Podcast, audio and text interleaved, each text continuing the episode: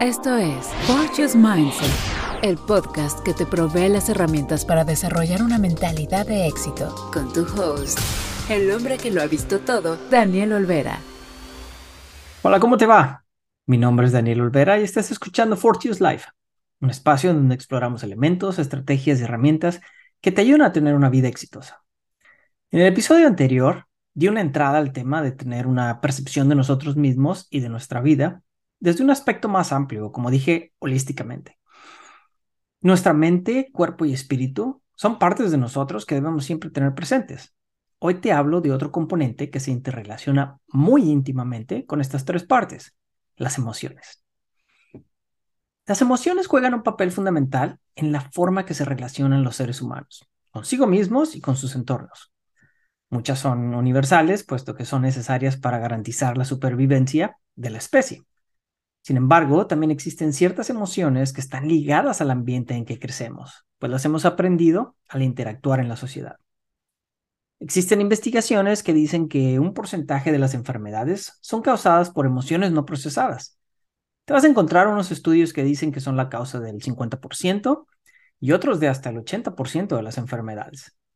Y creo que hemos aceptado esto de una manera más inconsciente, pues ya ahora es muy normal decir, oh, es que el estrés me está causando la gastritis o el tic del ojo o más cosas. Pero ¿cómo hacemos para atender las emociones? Vamos entrando al detalle. Vamos a hablar del punto número uno, ¿qué son las emociones y para qué nos sirven? El punto número dos, ¿cómo y para qué sirve liberar las emociones? Y el punto número tres, como siempre, el tip del día. Punto uno, ¿qué son las emociones, emociones y para qué sirven? Alguien dijo por ahí que casi todo el mundo piensa que sabe qué es una emoción hasta que intenta definirla. En ese momento, prácticamente nadie afirma poder entenderla. La definición de una emoción es la alteración del ánimo producida por un sentimiento.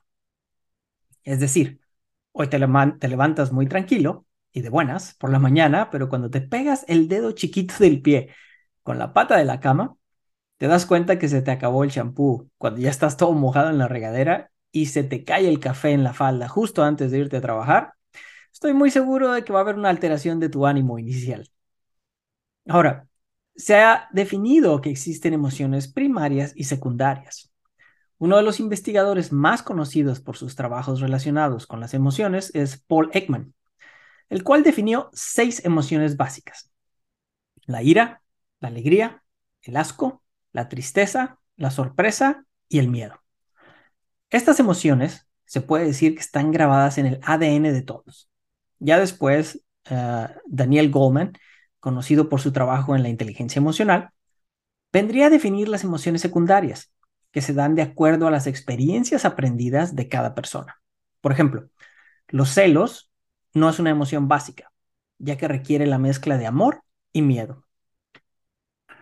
¿Para qué nos sirven las emociones? Primero, las emociones sirven como una expresión y regulan nuestras relaciones con los demás. Es decir, cumplen una función comunicativa para obtener información propia y de nuestro entorno.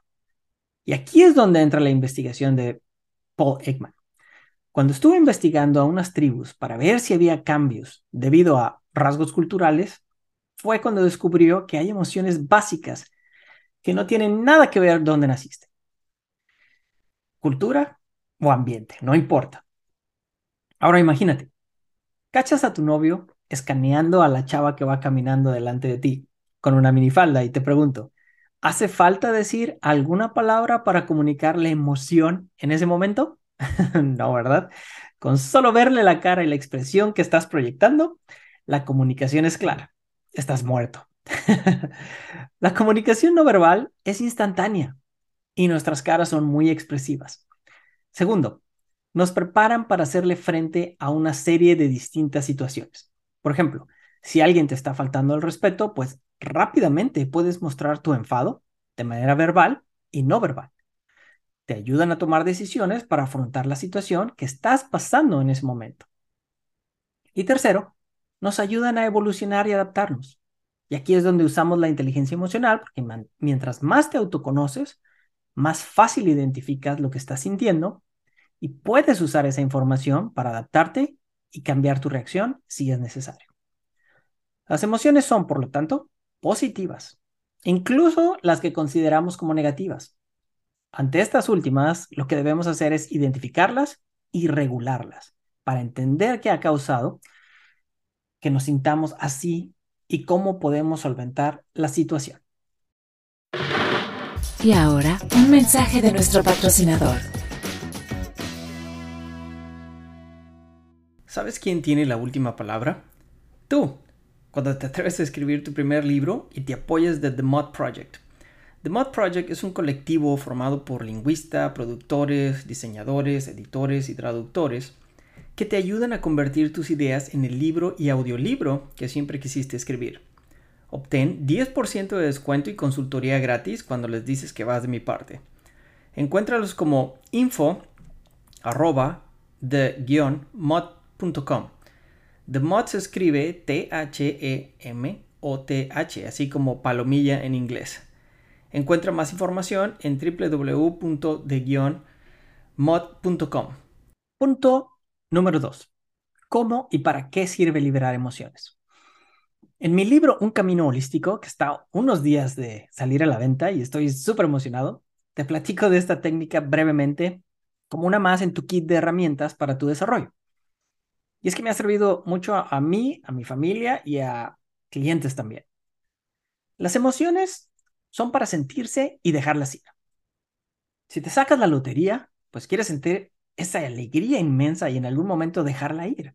Digo, tampoco es como que podemos estar en estado de euforia todo el tiempo, ¿no? El problema viene cuando la emoción es tan fuerte que o nos aferramos a ella o no sabemos cómo dejarla ir. Así que vamos entrando en materia. La técnica de liberación de emociones viene de la premisa de que nuestro subconsciente conoce todas las respuestas de lo que nos está pasando.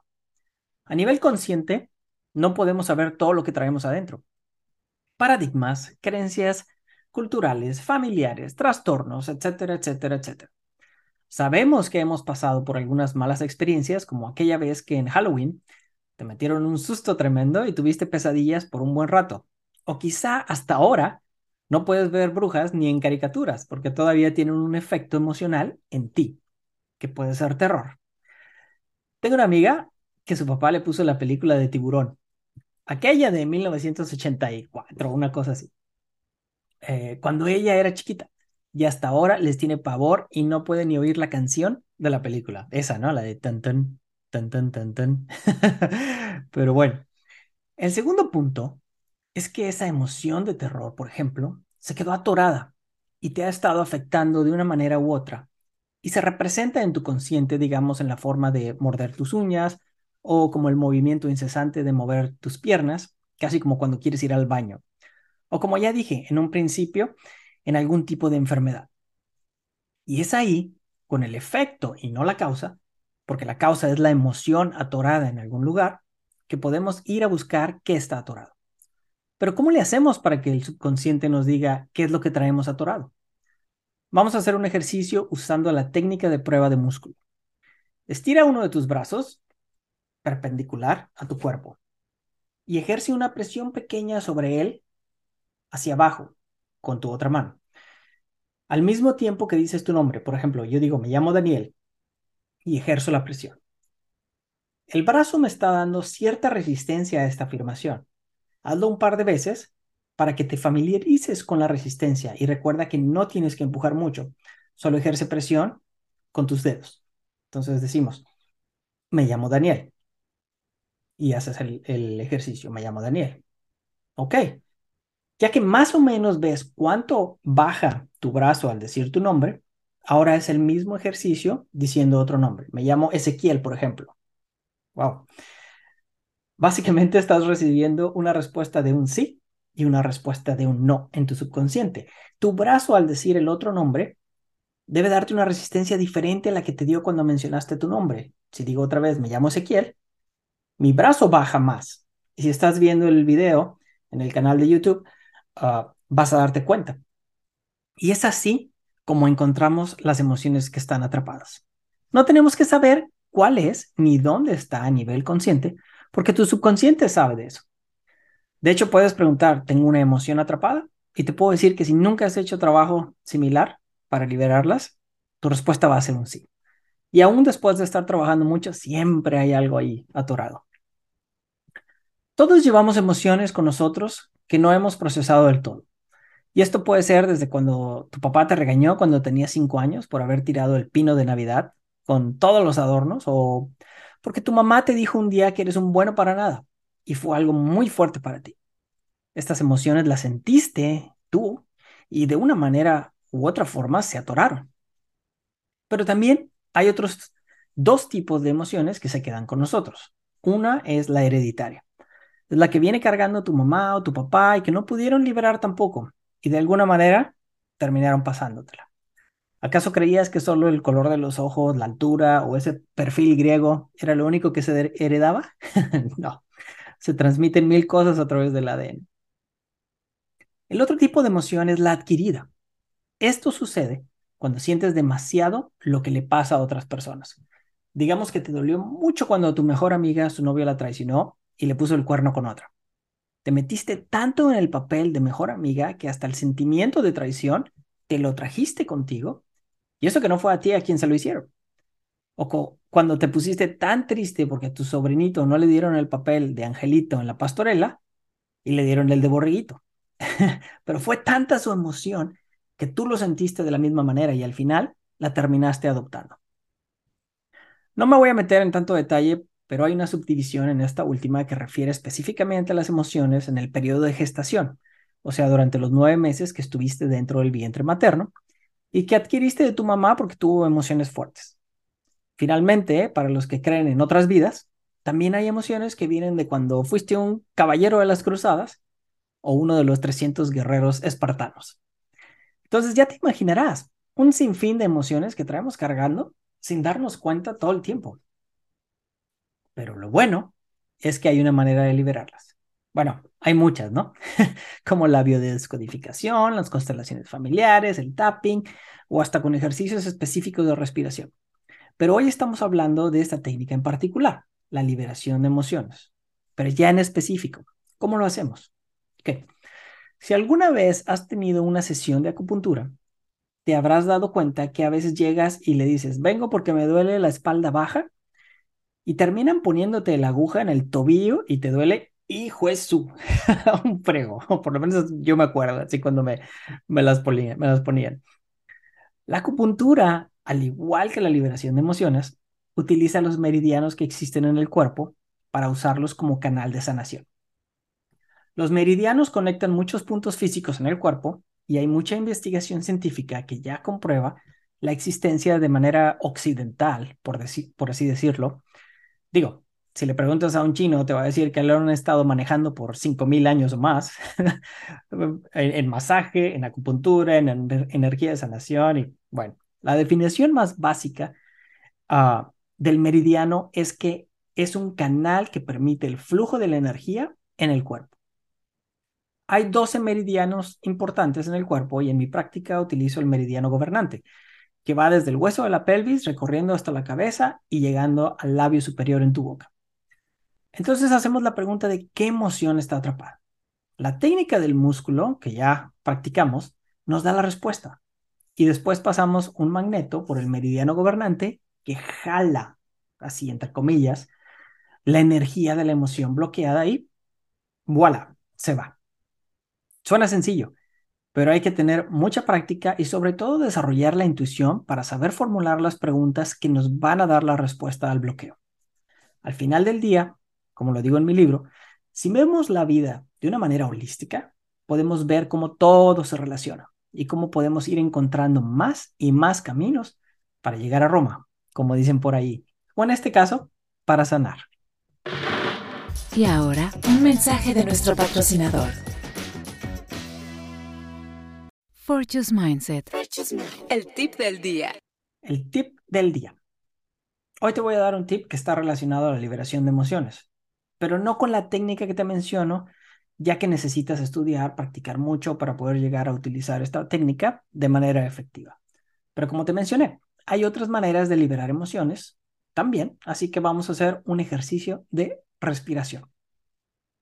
Puedes hacer este ejercicio sentado, acostado, boca arriba o de pie. Inhala por la nariz lenta y profundamente, intentando llenar completamente tus pulmones de aire. Siente cómo se expande tu pecho, dando espacio a todo el aire.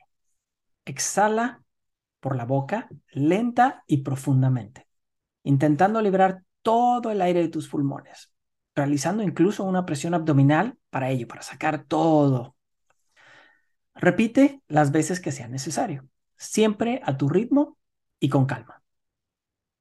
Una vez que ya hayas encontrado el ritmo, vamos a añadir un paso más. En el momento en que te estás llenando tus pulmones de aire, piensa en esa emoción que quieres liberar. Estrés, tristeza, cansancio, lo que sea. Ahora, cuando exhalas, imagina que esa emoción o sentimiento están saliendo por tu boca junto con el aire. Esto te ayudará a limpiar tu mente cuerpo y espíritu. Finalmente, te ofrezco una sesión gratis de liberación de emociones. Así que solo mándame un email a daniel.fortuselife.com o a mi WhatsApp, que es uh, código de país número 1, 720-607-7436 y agendamos la sesión. Y no se te olvide ir haciendo la lista de todos los que van a recibir regalos de Navidad para que les regales mi libro. Ya en unos días podrás adquirirlo en Amazon. Me da mucho gusto que me escuches. Comparte mi podcast en tu Facebook o Instagram y hasta la próxima. Acabas de escuchar Fortune's Mindset, el podcast diseñado para ayudarte a desarrollar una mentalidad de éxito. Platica con Daniel. Para conocer promociones y cursos a Daniel arroba fortunesmindset.com. Fortune's Mindset, un podcast sostenido por sus oyentes.